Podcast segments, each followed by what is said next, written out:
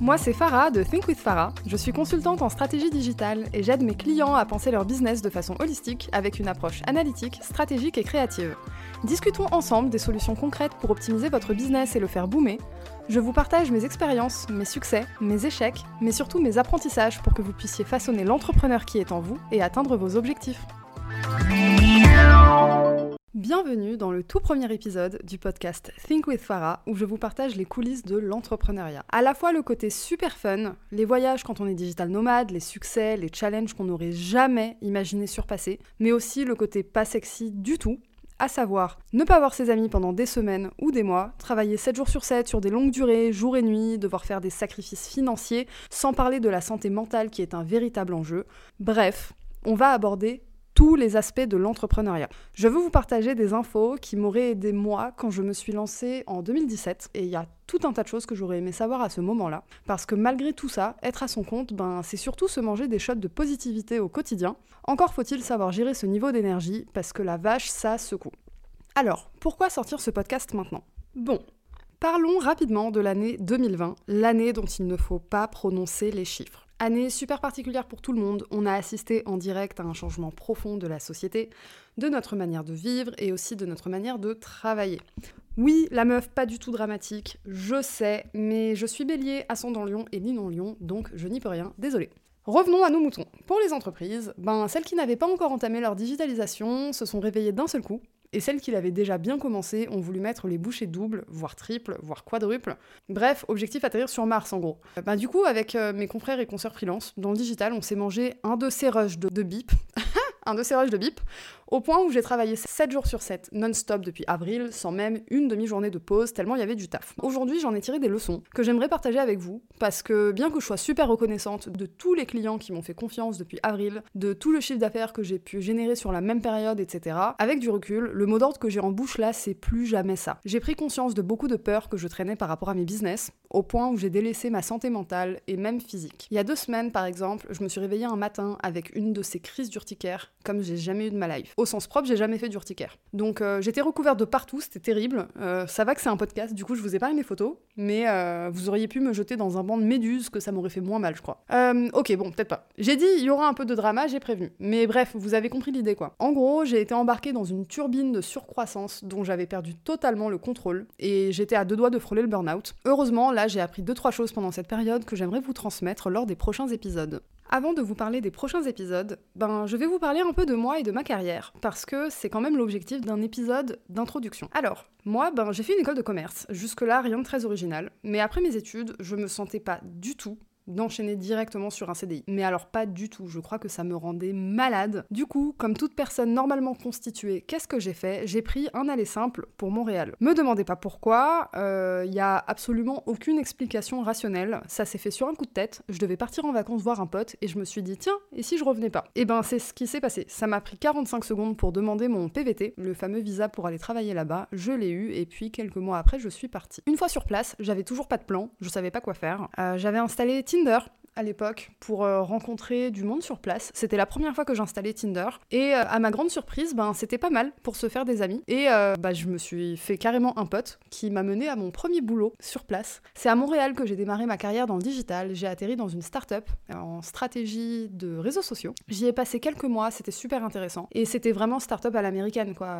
Je pouvais travailler de la maison, ils sont déjà bien plus en avance que les Français sur le télétravail. L'ambiance était super cool, mes collègues c'était mes amis, ce sont toujours mes amis d'ailleurs, certains d'entre eux. Donc euh, c'était une expérience géniale. Après quelques mois, j'ai arrêté l'expérience avec eux. Et là, suite à une rencontre euh, via une amie hypnothérapeute, donc rien à voir avec le digital, j'ai trouvé mon premier client freelance. Donc en fait, je dis j'ai trouvé, mais c'est faux, c'est lui qui m'a trouvé pour le coup. Il avait besoin de quelqu'un pour euh, créer le pôle marketing de sa boîte. En fait, il n'avait pas de pôle marketing, c'était une agence d'UI UX design. Il m'a demandé si je gérais Google Analytics, etc., etc. J'ai dit oui, c'était complètement faux. Du coup, j'avais quel âge à ce moment-là Je devais avoir 22 ans, 23 ans peut-être, ouais, j'avais 23 ans. 23 ans, absolument aucune expérience, à la tête d'un pôle marketing d'une start-up. Je gérais une équipe dans 5 pays différents et des clients en Californie, au Canada, etc. etc.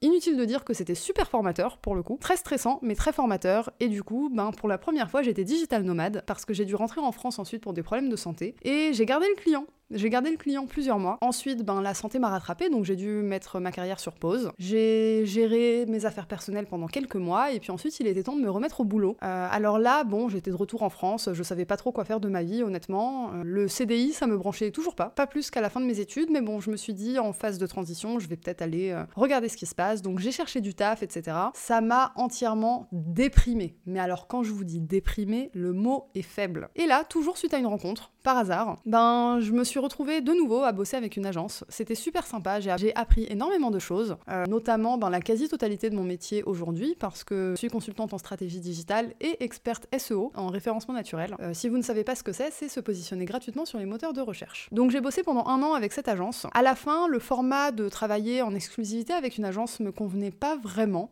Donc ça, c'était il y a un an et demi. Du coup, il y a un an et demi, j'ai à nouveau redémarrer mon business à zéro. Parce que ben sinon je... on s'ennuie. Bah oui, on s'ennuie forcément. On a un business qui tourne, mais on coule le navire pour recommencer, pour avoir un plus beau navire derrière. Donc j'ai fait ça à deux reprises déjà, deux ou trois reprises même. Donc euh, à la fin de cette période, je me suis retrouvée il y a un an et demi sans clients. J'avais aucune base client, mais rien du tout quoi. J'étais complètement dépendante d'une agence. Et là, je me suis dit, tu es dans la mouise. Donc euh, c'est parti pour se construire un réseau de zéro, en fait, vraiment from scratch. J'avais rien du tout. Et là, pareil, un ami qui devient mon premier client. Pendant 4 mois, c'était mon seul contrat et c'était un petit contrat. Inutile de vous dire que passer de aisé à rien du tout, ça pique. Mais bon, ça fait partie du jeu. Donc depuis un an et demi, là, je suis 100% indépendante. Et j'ai, euh, je pense sincèrement que c'était la meilleure décision de ma vie parce que je n'ai jamais générer autant de chiffre d'affaires. Par exemple, quelques mois après avoir annoncé à l'agence que je ne travaillais plus avec, j'ai généré en deux jours ce que je mettais un mois à générer euh, six mois avant, quoi. C'était, euh, dans ma tête, c'était même pas de l'ordre de l'accessible. Et depuis, j'ai pas arrêté de passer des caps, comme ça, de euh, générer en deux jours ce qu'on fait en un mois, générer en une journée ce qu'on fait en deux semaines, et des petites choses comme ça. Donc ça me montrait que j'étais bien sur la bonne voie. Et avec du recul, tout ce qui m'a fallu, en fait, c'était une prise de conscience, parce que je me suis rendu compte après coup que je souffrais d'un syndrome de l'imposteur, mais du futur. J'étais persuadée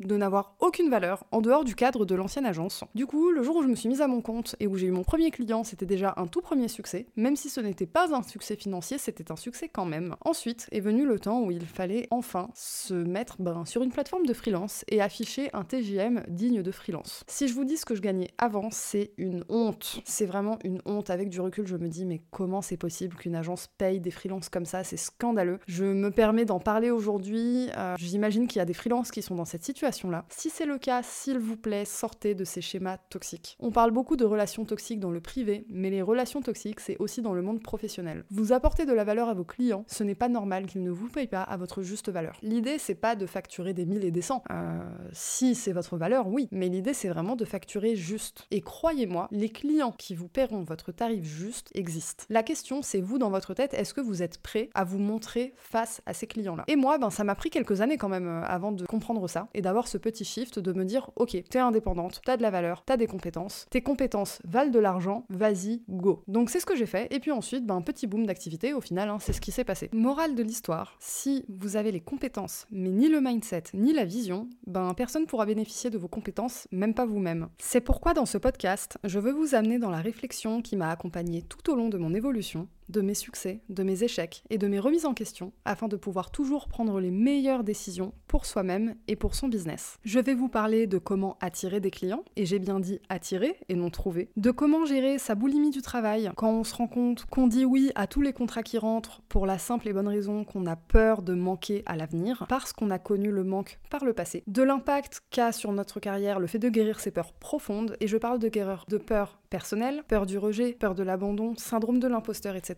Je vais aussi vous parler de la dépendance au travail. Alors la dépendance au travail, ce n'est pas la boulimie du travail. La dépendance au travail, qu'est-ce que c'est? Ben c'est quand on ne sait plus qui on est en dehors de notre travail. Bref, quand notre travail, notre business façonne notre identité entière. Ça c'est quelque chose de très important parce qu'en tant qu'entrepreneur, ben votre business c'est une partie très importante de votre vie quand même. Surtout quand gérer votre business c'est viscéral. Vous êtes passionné, vous avez quelque chose à donner au monde. Donc c'est important de soigner cette dépendance au travail. Autre chose, c'est la gestion de la solitude. Quel grand sujet cette année quand tout le monde est resté coincé chez soi. Sauf que la solitude, bah, c'est le quotidien des entrepreneurs depuis même avant cette année-là. Moi, je suis digital nomade depuis 2017 et je travaille seule et je fais tout toute seule depuis 2017. Donc euh, j'ai eu quelques temps pour euh, gérer ma solitude et apprendre à bien la vivre. Autre chose, c'est la gestion financière. La gestion financière, au-delà de où mettre son argent, comment investir, etc., je vais surtout vous parler de qu'est-ce qui change quand on multiplie son chiffre d'affaires de manière conséquente, qu'est-ce que ça change sur son mindset, sur son lifestyle, sur ses objectifs de vie Et ben finalement, est-ce que ça change grand-chose ou pas au final, dépendant de vos objectifs business sur le long terme. Je vous ai partagé les grandes lignes des quelques épisodes qui vont suivre,